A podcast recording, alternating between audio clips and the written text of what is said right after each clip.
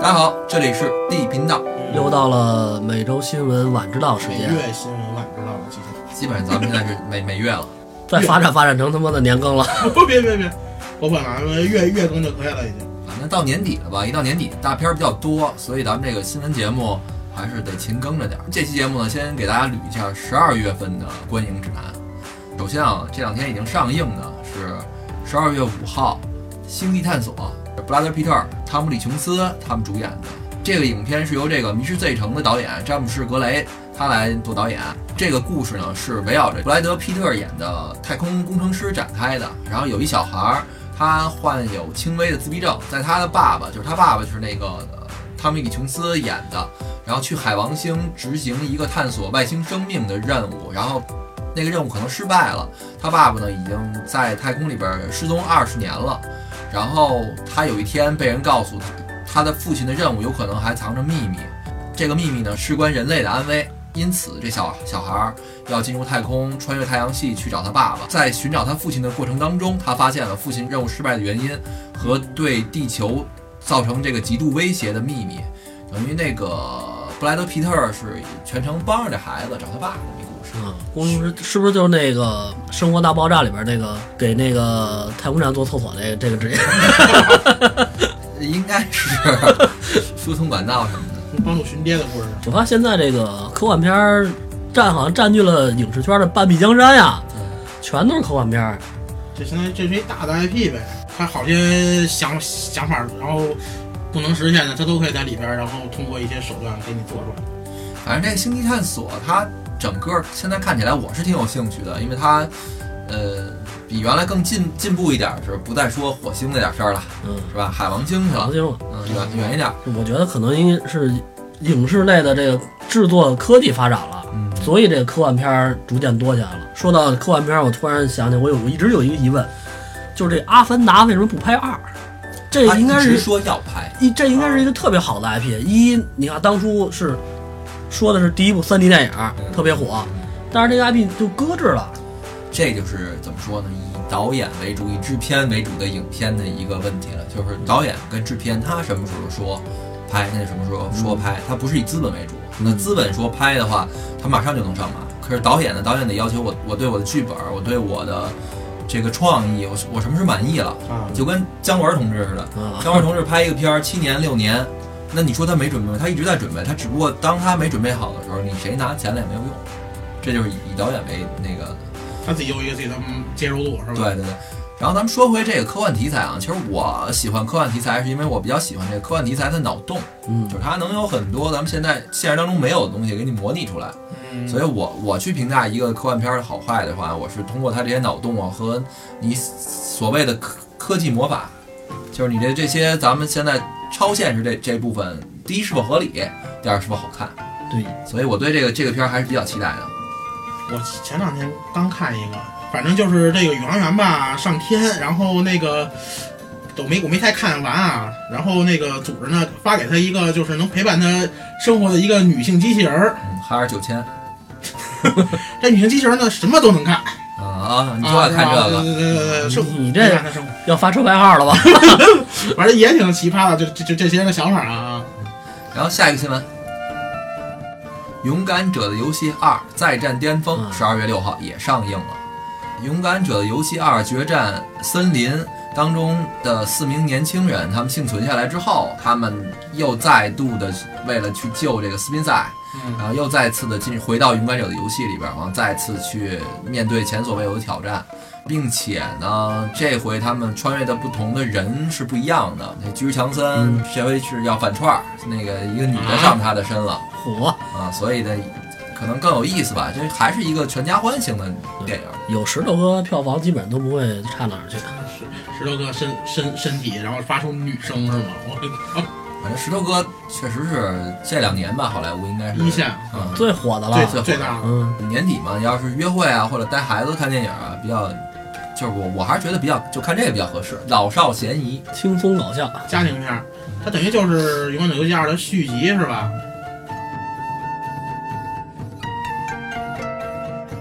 再往下一个电影啊，十二月七号上映一个《若能与你共乘海浪之上你这片儿，你这名儿有点文艺，》啊，对，若能与你共乘海浪之上，是由这个汤前正明执导的一个原创的动画电影儿。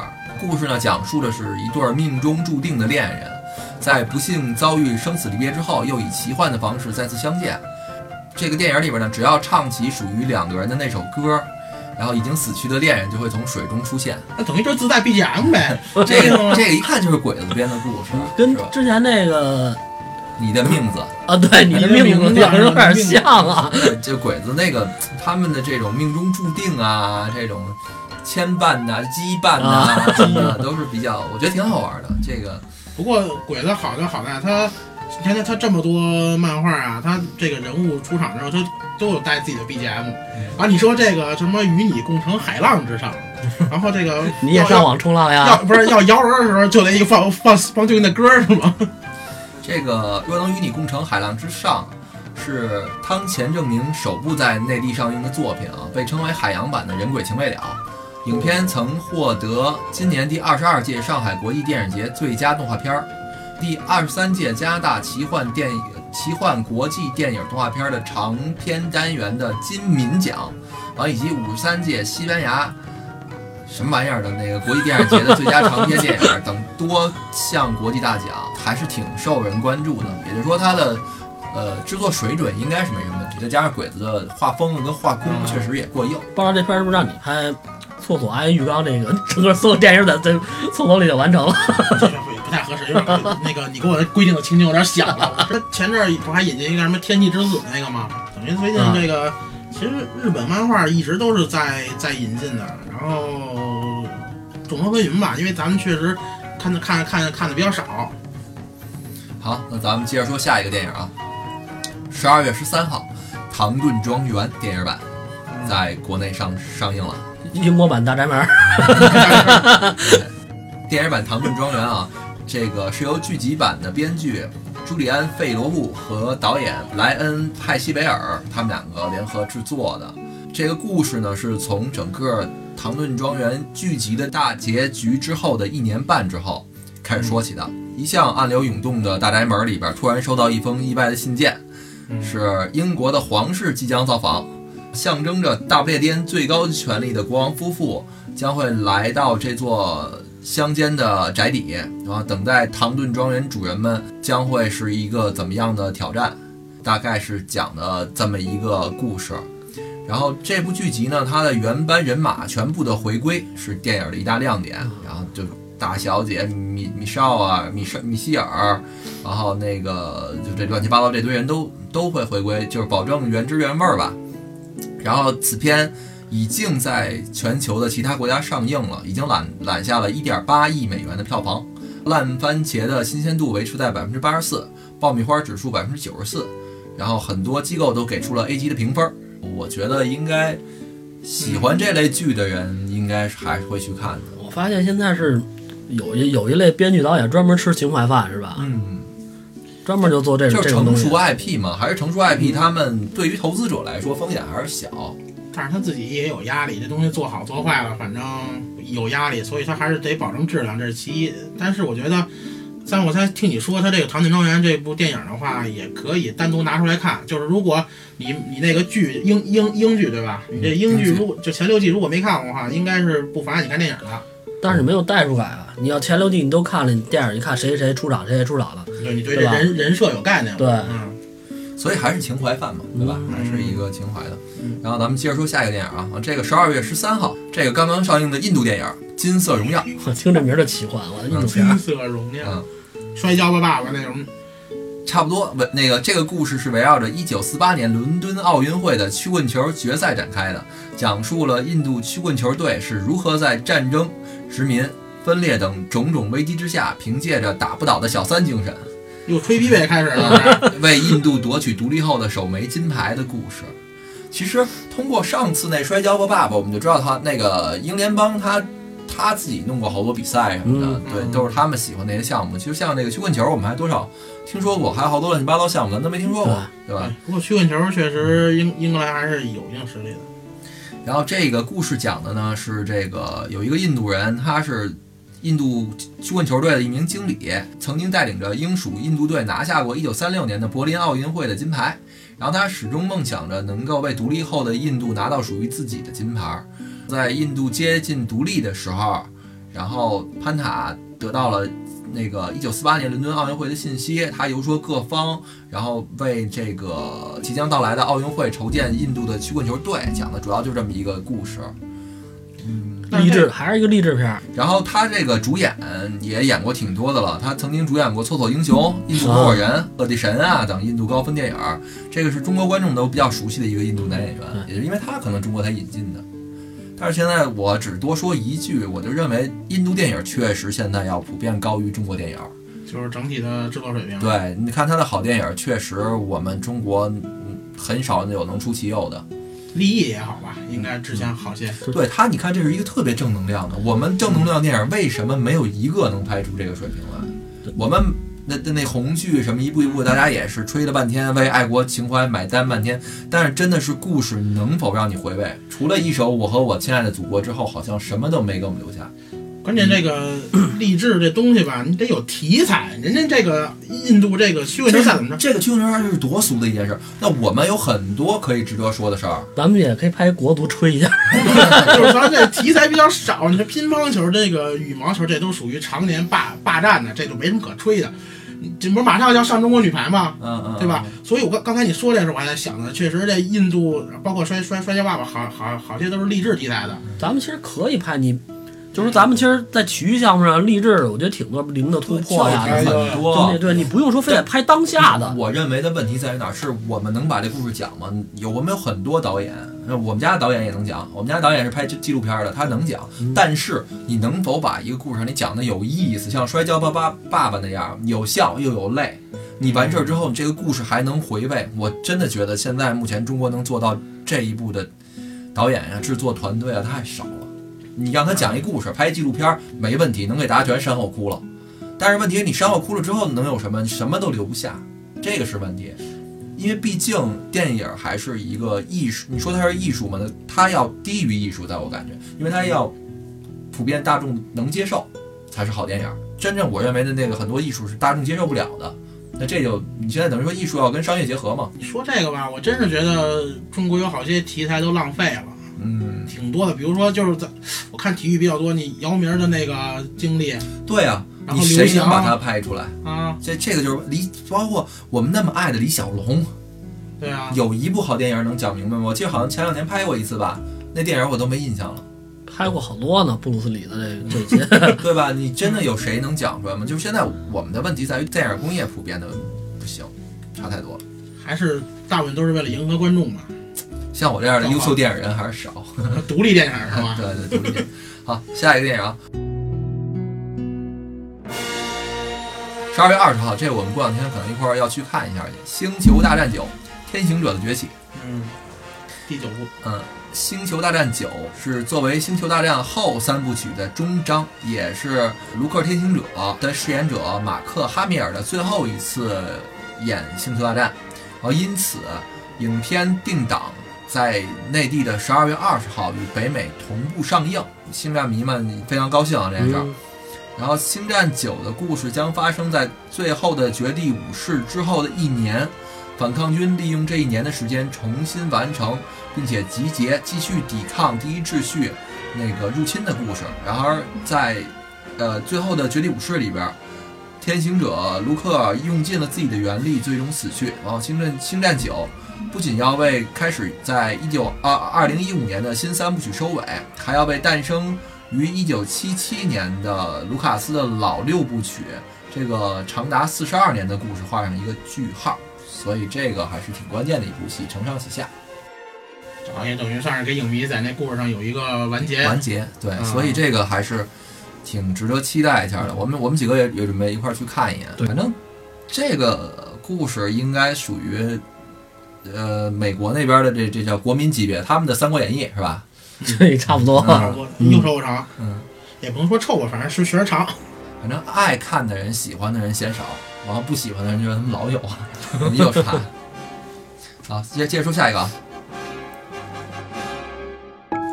然后同样，呃，跟《星战九》不自量力的同档，十二月二十号上映的还有一叫《惊涛迷局》，这个是由马修麦康纳和安妮海瑟薇这俩演员还挺熟，呃熟吧？嗯他们两个上一次合作的作品是《星际穿越》，嗯，所以这次呢是继他们《星际穿越》之后的再一次合作。时间挺长的了。嗯，讲述着这男主角饰演的这个硬汉船长与这个安妮海瑟薇饰演的这个蛇蝎美人之间的一个关于真爱、救赎、充满了悬疑、科幻、犯罪元素的故事。我操，这《蛇蝎美人》这不是什么好词儿啊，这个啊，嗯，这哥俩呢是这个不是这哥俩，这这对儿 CP 是时是《星际穿越》之后时隔五年来的第二次大屏幕合作。然后他们这次呢也下足了功夫啊。这个影片的编剧是由英国的金牌编剧蒂文奈特他自编自导的。这个蒂文奈特他的作品是《洛克》《浴血黑帮》等等这一系列的作品。反正也是这两个好莱坞实力派演员第一次携手挑战的一个犯罪影片。期那我还其实挺期待的这嗯，你肯定喜欢。个，就是安妮海瑟薇啊，是吧？主要我还主要还是看看场面吧，因为剧情都是一样的，千篇一律的。对对对，就是西那个那个西西部片儿的那个那个底子。这么一聊，我觉得还是西部片儿那最样后。又英雄救美人了是吗？不是美人救救英雄了是吧？看个热闹嘛，爆炸狠不狠，翻车多不多？爱江山更爱美人，哪个英雄好汉宁愿孤单？是不是？ 嗯，英雄难过美人关嘛。我是们吧帮老师不是英雄好啊汉， 去，但是有可能有这情情情节，包老师是美人关。美人给我关的死死的。然后说这么多电影了啊，咱们来说一下剧集吧。说鸡不说八，嗯，行。谐音也得文明你我他。第一个剧，全智贤即将加盟网飞的原创丧尸剧《彼时朝鲜》第二季。根据韩国多家媒体报道，韩国国民女神全智贤即将出演网飞大热的僵尸剧集《李尸朝鲜》第二部。据悉，全智贤饰演的角色将在《李尸朝鲜》第二季的末尾亮相，并将主导《李尸朝鲜》第三季的剧我情。操，啊合着留一扣儿合着呢。对，就是它是一个扣子。那他这意思应该是第三季已经有人续订了呗？嗯，对，他的意思，其实这个就这一句话给咱们透露透露出两个消息来，就是第三季也有了。啊，第二季还没完，据那个媒体们爆料，全智贤出演《李氏朝鲜二》的消息，在网飞内部也是绝密，这有什么可绝密的？都已经这公布媒了。这媒体一看啊就是自己找的媒体。 神秘这都公布了不不成不成的了，现在都已 经。据地频道内部的绝密消息，地频道内部人也不知道，包老师在下一期还将继续录节目， 是不是？ 确实这不能保证这个是吧？反正李氏朝鲜我们还是都觉得不错，确实是不错，所以他续订第三季也不意外，还是挺高兴的一事儿。这就是按跟他跟你刚才说一样，咱咱当时看他就是因为宫斗加丧尸嘛，我们是爱看丧 尸，对你是爱你爱看看宫斗宫，对吧？ 不太一样，有可能宫斗也不是女女的女女的之间斗啊，这哎也是真的有男的爱看宫斗吗？我觉得少吧。包老师啊算是不是吧？你跟他算吗？宫斗也不光是那个女就的爱之不爱间，看，你们老说话拐弯抹角。还还行包老师爱看仙侠是吧？啊。国产剧的仙侠宫斗有什么区别吗？有吧？仙侠得修仙长命百岁，就是多了一个特效啊他，就是想活着。特效以外就是宫斗仙侠，没道理啊， 那可不 我啊！们还降妖伏魔呢。你这特效以外就是宫斗。为了那黎明苍苍生，好吧，就在昨天下午，在没有任何预热跟宣传的情况下，漫威突然放出了黑寡妇的首支宣传预告片儿。然后，这个作为漫威宇宙的第二十四部电影和漫威宇宙的第四阶段的首部电影《黑寡妇》的首支预告片里边信息满满，所以大家还可以去看一眼这个预告片啊。然后，黑寡妇的时间线设定在美国队长内战和复仇者联盟无限战争之前，就是斯嘉丽·约翰逊重披战袍，她来演这个黑寡妇。然后随着新的晋级出现，初代复联的女英雄的黑暗过去即将揭开神秘面纱。那其实好像应该就是美队一那个找寡姐出来之前，寡姐美队一出来不是正执行任务呢吗？嗯，然后估计就是那段儿，就帮老毛子执行任务那。哎，那你什么时候对这个？了如指掌啊？我看了，我就看我也记不你住说。寡姐，寡姐人气这么高的角色，该有自己的独立电嗯影。那会儿就说嘛，他但尤是其我是一直就是直男癌，我对这女英雄没什么太大好感。小时候爱看七月，可能爱看太多了。明明穿的紧身，长得好看啊！美少女战士呃没印象不深吗？我不美少女战士不爱看，关键这个漫威里没有几个女性英雄啊，在在当初，所以这个印象还是比较深的。然后说到这个预告片儿，迪士尼的真人电影《花木兰》十二月五号发布了中国版和北美版两支新预告，分别是一分四十秒跟两分二十秒。预告曝光了更多影片信息和打斗场面。巩俐扮演女巫，甄子丹扮演的将军跟李连杰扮演的皇帝全部亮相。真人版《花木兰》是首个华人迪士尼公主系列的，然后影片呢改编自中国民间传说的同名动画片《花木兰》，那个动画片版呢是一九九八年上映的，讲述的是花木兰女扮男装代父从军的故事。影片中，她打破了只能做好妻子的命运，将要去战斗，面对真正的自我。李连杰饰演的皇帝，很多人都没认出来。画的够够那什么的了，是不是画的给给画年轻点？因为现在李连杰挺显老的，尤其他那好像之前现在画的更老了。 哦，那好画了。然后最后总结一下呢，就是影片将于明年三月份全球上映，大家还是敬请期待。这迪士尼的公主系列有公主就必须得有女巫是吧？对对但啊刚才我是还这是它的那个模式。其实这就是电影工业嘛，就是它那一切一切东西全是有模板嗯的，就是你有你有什么，你必须有什么。然后你你你第一第一幕怎么着，第二幕怎么着。其实你要是熟悉它那个电影工业的话，你就相当于一个编剧，嗯，你只要把这几个人物给他，这个这个剧情谁写都是那样。像流水线一样。嗯有请咱们的包老师背一遍《木兰辞》吧。唧唧复唧唧嘛，木兰当户织嘛，当户织嘛。你不嗯这为个你这个是应该是汉朝的那个方法，汉朝是西你什 么是吧？唧唧复唧唧嘛， 木兰当那这要成都人就是唧唧复唧唧仨。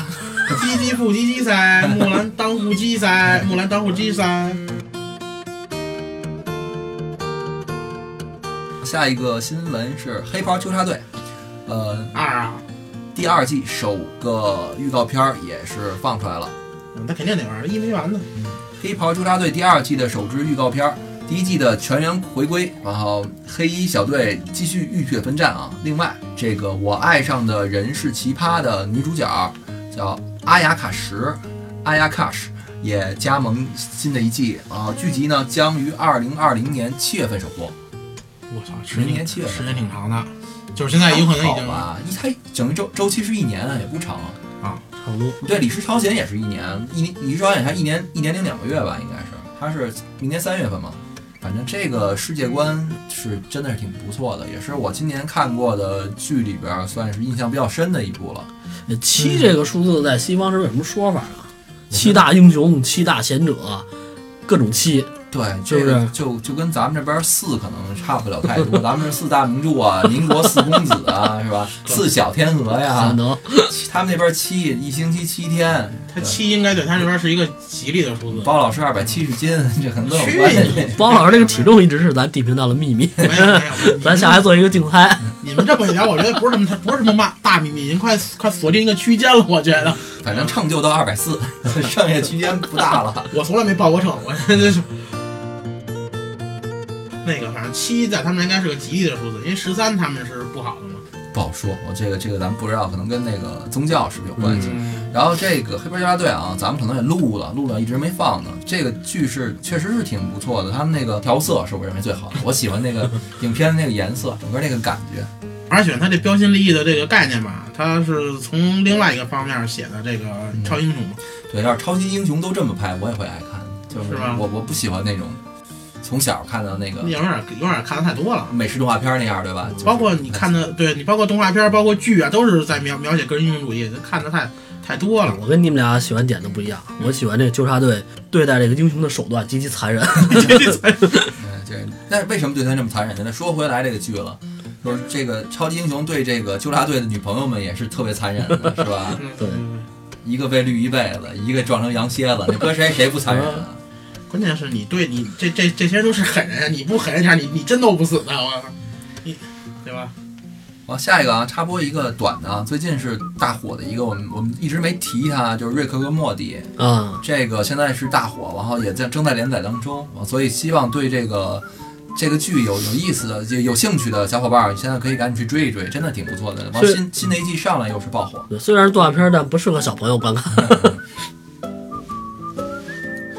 然后下一个新闻，大结局来了，《国土安全最终季啊》首发预告。终于来了，啊这这个 Showtime 电视网的高分反恐题材悬疑剧《国土安全》第八季，也是最终季，近日发布了首款长预告。我们离毁灭仅一步之遥，这个一切都要受到质疑。十年之后，阿富汗变得更加危险。作为中情局的优秀特工，卡利在索尔的力邀之下重新出山，再次深入虎穴，回到中东执行任务。这一次，他们面临的局势更加难以应付。索尔和卡利的反恐最后一战显然并不轻松。前两天刚看那个特朗普要从那个阿富汗撤撤撤一部分兵嘛，然后这回就直接就出国土安全的最终季了，是吗？这个剧还是挺好看的。前几季我一直追呢，就是怎么说这个剧把这个 CIA 的这个所有的手段啊什么的拍的给你特别详细，剧情反转啊这个一一环扣一环的这个，还有各种人物的出场，让你怎么说呢？看了下集你就嗯，看了上忘了看了上集，想你下集就想下集，你永远停不下来看这个剧。啊国土安全啊，是一部根据以色列剧集《战俘》改编的，以反恐悬疑为主的美剧。本剧呢由霍华德·戈登跟阿莱克斯·甘萨联手打造的，讲述着是中情局女女特工克莱尔·丹尼斯饰演的这姐们儿在反恐中充满阴谋、戏剧跟冒险的故事。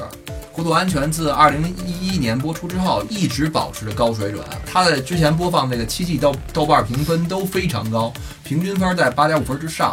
嗯，然后同时，《国土安全》获得了第四十六届艾美奖的最佳剧情、最佳男主角、第六十五届艾美奖的最佳女主角、最佳编剧等等等等吧，多个奖项。然后。Showtime 的总裁呢，此前也透露过，这个国土安全最终季之所以拖到二零二零年，是因为他们还有别的计划，所以那个要要要以一个非常骄傲的方式来收尾。所以这个最终季的拍摄地点也包括了多多个国家，然后那个拍摄的流程也会被拉得非常长。那是那就是当初没想好一个什么方式收尾呗，现在应该是想想出来了。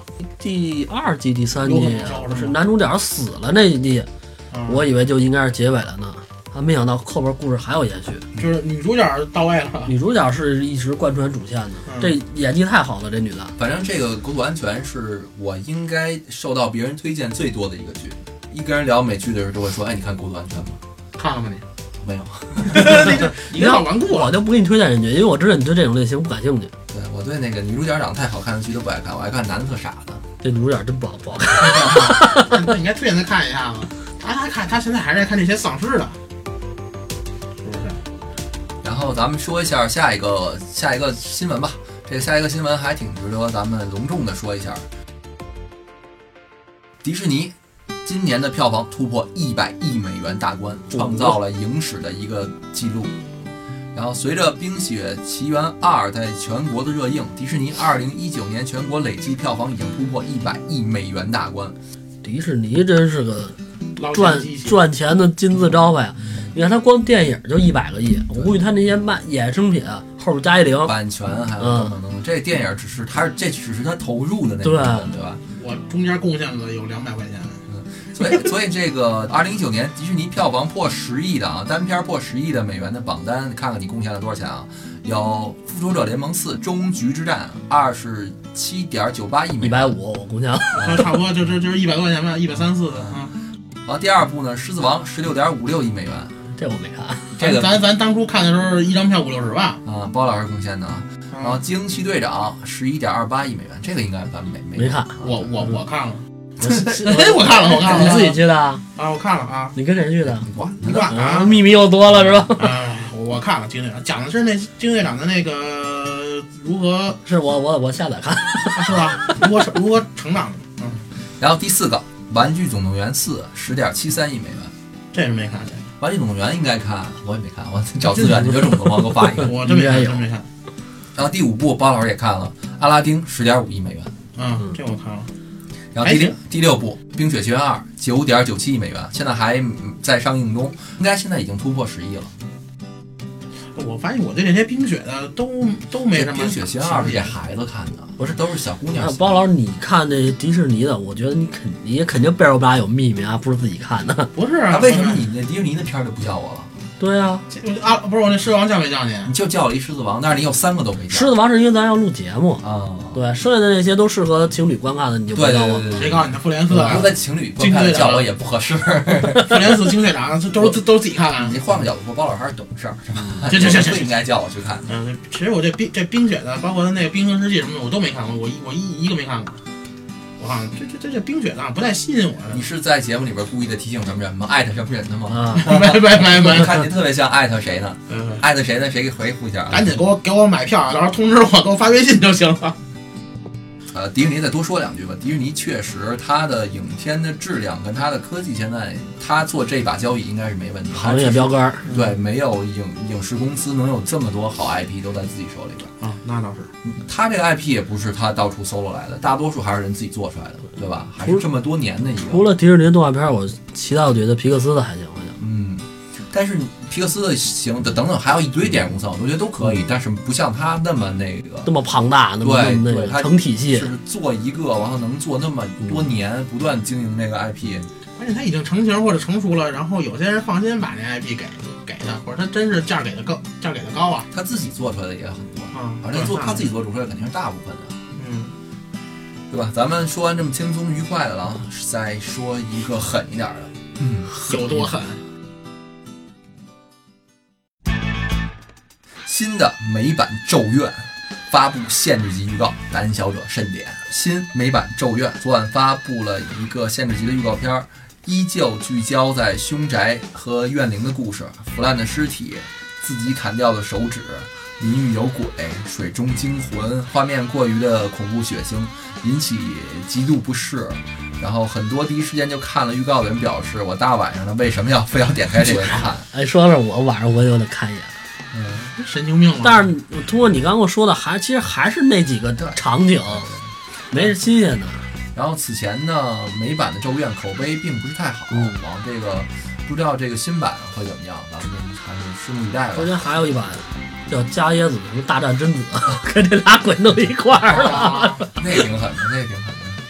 那是薅头发呗，还还 是就说到这个《咒怨》，反正我到今天为止没敢看过。然后那个当年那个叫山村贞子那个那山村山老山村师，老师、贞子那叫什么贞子那儿那个录像带就叫贞子呢。啊，午夜凶那铃，午夜午夜凶铃铃啊嗯午夜凶铃是给我吓的。我那时候我记得我才上初中，然后十二点敢敢接电话吗？自己在自己在家，那我已经记不清楚了。那个 我我我记得当时是小说，然后我不敢看啊，但是同学他们都看，你得跟人有个聊啊，不管男生女生全都看那个。我也嘚瑟瑟的我也看，我说怎么看啊？我说想一辙，我突然想到哪儿阳气最正啊？上数学课，阳气是最正的， 我就上的数学课看，然后发生了一件让我这辈子都觉得尴尬的事儿啊。嗯，我当时是坐在第三个，不第四个，然后上数学课我就看那个贞子，然后就就就看进去了，也没在乎上课老师讲的什么。然后我正看了一半儿，我就是突然那就喘了一口气儿嘛，害怕嘛，抬了一下头，叭，面前站数学老师，完我嗷的一嗓子就叫出来了。你他妈给我吓出老师一跳，我操！ 吓得老师一哆嗦，老师你怎么了？我说没事儿没事儿。然后那个老师是怎么的？老师讲着讲着课，那老师可能有习惯，他他有的时候他不跟讲台好好讲走是吧，他往下走，他嗯他正好坐在第三个跟第四个嘛，屋子中间儿，他按着我的桌子正正正讲他那学题呢，我这一嗓子给这老太太也吓够呛，啊，你他妈挑一老太太上课的时候，这一说啊，那你为什么选数学课啊呀？因为我觉得数学课应该是属于阳气最正的那课。包老师，你不知道咱们托老师平时怎么看鬼片儿吧？我们都在在托老师他们家看鬼片儿，看山村老师还是看什么呀？屋里关着灯，我们都坐着看，这孙子蒙一被子露一缝儿。这样看比较安全。就这这样，一会儿再看看看看《咒怨》呗，反正你也没看过。一会儿还刷战场呢。 然后下一个啊，《黑客帝国四》定档与《极速追杀四》正面较量，就是《黑客帝国》第四部也正式确定了。近日，华纳影业对旗下的部分重要的新片儿北美定档期进行了重新调整，其中《黑客帝国四》定档二零二一年五月二十四号，两年之后是吧？二零二一年，明啊明年，啊不是后年，原定该日上映的新版《阿基拉》展示撤档。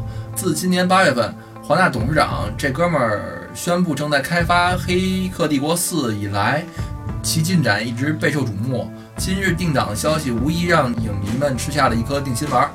呃，《黑客帝国四》的开发是最让人期待的，无疑是原班人马的回归。基努·里维斯继续回归饰演你你有凯利·安·莫斯，回归饰演这这也是这原来那哥们儿嘛，那导演也是原来的这个编剧，还是原来的编剧。啊，这哥几个现在都有点发福，减减肥。啊好简，他们这演员为了这形象，肯这这几个月就下来。然后说到这个《黑客帝国》嘛，对于这个科幻片爱好者们肯定是有无可取代的经典地位。从一九九九年上映到现在啊，已经过去二十年了。然后互联网跟人工智能已经实现了就是质的飞跃了吧，就是鲜，但是也仍然鲜有作品能超越它。那个这部电影的想象力跟深刻的怎么说深刻的寓意吧，而且在赛博朋克这种小小众类型的类型片儿里边儿，它到现在也属于这个怎么说呢？这属于这个皇帝级别的存在，我觉得。怎么说呢？这个《黑客帝国》小时候啊看不明白，嗯，长大了呢可选太多，我觉得好多都比它好看 呀。对对咱们可能那个那个年龄段正好尴尬，其实比咱们再大一点儿的那一波人，当时是给他们震撼是最大的。对，就是那个到底我们存在的世界是不是现实的？什么是现实？其实这《黑客帝国》，咱们可以好好的做一做一期节目，就把它那个这个寓意到这到底是怎么回事，给大家剖析一下，包括它那个剧情，到底哪个世界是真实的？从《黑客帝国》它那个三部曲拍完之后，好像还有动画片儿，对， 然后继续把它那个故事延伸。 但是最近传了一个，就是也不是最最近传的，是之前很早就就说了，有部动画片叫《哪吒大不与变形金刚》，哪吒大战变形金刚，别我好像听说过这名儿。是吧？《哪吒与变形金刚》这个这个动画片名呢，是那个央视动画跟那个美国孩之宝那个合合作的啊，啊。但是这个一直说这个这部剧吧，这不难产了吗？啊是是因为是应该是一九年，就今年上。但是现在已经都年底了嘛，到年底了，它还没上，应该也也就是转过年了。说最早应该都应该是二零二零二零年上了，但是就这题材啊，然后它现在公布了一海报，你可以看出右边还是汽车人，然后就左边儿是那个就就左边是一个类应该是红那个那个葫芦娃了又。那个哪吒红不拉几的一个变形金刚汽车，一个一个也是变成汽车，哦然后中间杵一葫芦娃，但葫我芦娃，不是不是不是不是不好意思啊，中间杵一哪吒。所以我的我感觉啊，左边那个红色那变形金刚应该就是葫芦娃，这是应该就是自己那个编的哪吧吒，嗯，不是全是你自己编的，不是不狂是派、博派、哪吒，不是没有葫芦娃，就是哪没说葫芦娃呀？就是左边那红色那变变形金刚，我觉得就是哪吒那个变编的。的。对，那啊他等于削弱自己战斗力了。咱要分一下哪吒跟变形金刚战斗力，我觉得哪吒完胜。魔魔魔童转世什么也不是，我估计在他那个世界里，他现在不说了吗？那个哪吒大闹赛博坦，然后威震天威震天毁灭陈塘关嘛，现在就是威震天入侵陈塘关，这已经这世界都变了。在这人家推测这剧里有可能是这么发展 的，这是啊，托老准备托老准备下面要投的那网剧了， 有点这意思。独立电影是吧？把剧本发过来我看一眼去。够不够独立？然后呃关键是他这个小时候啊，我觉得这个，因为咱小时候看动画片都多，然后难免的会有，比如说关公战秦琼这种概念，因为小小时候好像会会有，关公战秦琼好歹是俩 人，对吧？这也俩动那动画形象啊，因为因为那个肯定有一些那个非主流漫画家那个画过一些这个漫画，就是比如说谁打谁，葫芦娃战黑豹警长，啊或者说是。类似这样的，然后但是这次呢，终于实现了，就是在屏幕上大家能看见了哪吒与变形金刚就，真的要上映了吗？应该就是这一肯肯定是有这合作，然后但应该不是一九年的事，应该就是二零年了上。废话，一九年没两天了，对啊，对啊，所以说应该今年是赶不上了。我觉得你这个新闻底下的评论应该还是本体。就是因为底下这个评论吧，然后有人放那个什么圣斗士大战谁谁谁那那个小人书似的那样的我画，一直画风以为中美合拍的《西游记》将会是第一个出现的呢，没想到啊，嗯，这这真没但是我觉得不不见得是哪吒大战变形金刚，这里写的是哪吒与变形金刚，兴许就你是是不是又是给我们这儿播别的网站的呀？啊 我哪那吒大爱变形金刚 不，是 不是啊我看过好多了，超人大战奥特曼， 你这这这这这，你不是不是不是，确确确实是这么一个，有可能啊，他像那个《汽车总动员》似的，最后给你来一个竞技类节目，因为都是汽车人嘛。其实这种柔和的来说啊，我觉得能柔最好的是什么呀？还是那个鬼子的。就是像那个他们把高达系列把那个三国揉进去，啊，三国那啊系列的。啊，其实我觉得那么着我是能接受的，你那个机体都是三国的，是就是吧？那个，他把武将机械化了，对，对对对对对对，对那么着我觉得是嗯算柔和的，我见的最好的。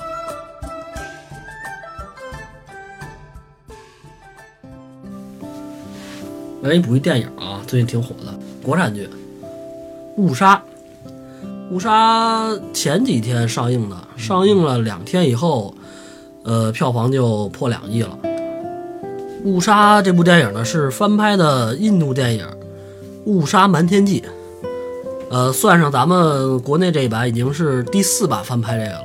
嗯，这么说这个剧本是不错的，是吧？对，剧本是不错的，剧情大概这样，就是剧中的这个人物李维杰的大女儿被这个警察署长的儿子强暴，因为反抗对方强暴，将对方误杀了。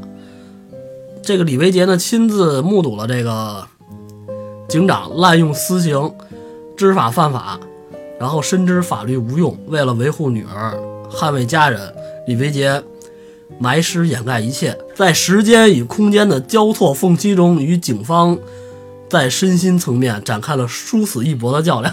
他妈身身心层面还印度版的是什么？印度版的也是就是那个，这个爸爸做了一场那个就是完美的不在场证明，然后呢，就是扛过警察各种各种的审问呀、什么的嗯，最后瞒过去了。嗯，是一个复仇的故事呗。不是啊不是复仇吧，那是是一个保护的故事。好吧，啊反正就是这反正仇杀类的，这个我倒是感觉一般。我我觉得我对印度电影儿，我觉得还是由适适合由印度人来演，可能没看啊，对这个我也不好评价。他别给你拍成嗯嗯啊嗯啊嗯啊，就给别给别人来放音乐了，回头就就就想跳其实跳。我觉得，我对这部电影的想说的是， 到底什么是正义？啊这以暴制暴这东西，我觉得不不是什么好事，这是一死循环。这个，就是我我我之前我看网上有这么一句话，就是 嗯，正义永远不会缺席，但它有时会迟会迟到但我觉得这是一句屁话，是一句扯淡的。我觉得迟到的正义就不是正义。我我对这这个深深一点啊，我对这个理解是，为什么刚才我说这个印度电影儿，可能它在印度那个文化社会嗯环境下能说得通，是因为印印度人有这种不反抗的传统，啊，非暴力不合作。对他们有这个传统，然后他去呼吁这就是要暴力啊，要反抗，要以暴制暴。嗯，是怎么说呢？是能激起他们的那个这个民族的心中的一点火花儿。嗯，你拿到中国的这个这个环境下来看，就是我 我们农民起义已经有这么多 了，对我觉得其实，呃，反而可能看没不会像那个印度观众看他那么有这个感触，嗯我们那么那么，因为你缺什么看什么吧，对对吧？你你缺什么，你更更容易被人点燃什么吧。就可能对于我们来讲，这个到底什么是正义？就刚才刚才你突然问大家，大家都不知道怎么回答，因为这个正义啊，这这个东西两说，正义是由胜利者书写的， 我我真是这么认为，就是你最后赢了，你就是正义的。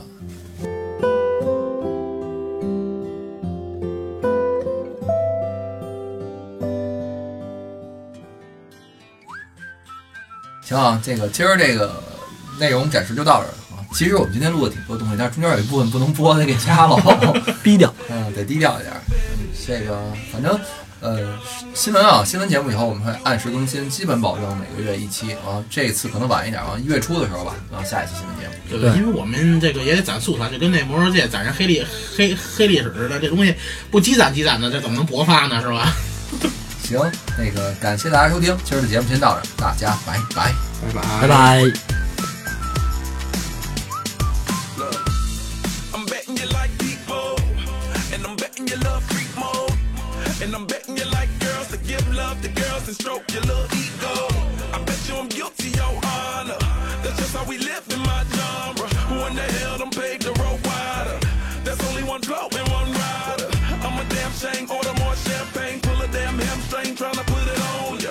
Let your lips spin back around, come up, slow it down, baby, take a look. You blow my whistle, baby, whistle, baby, let me know, girl, I'm gonna show you how.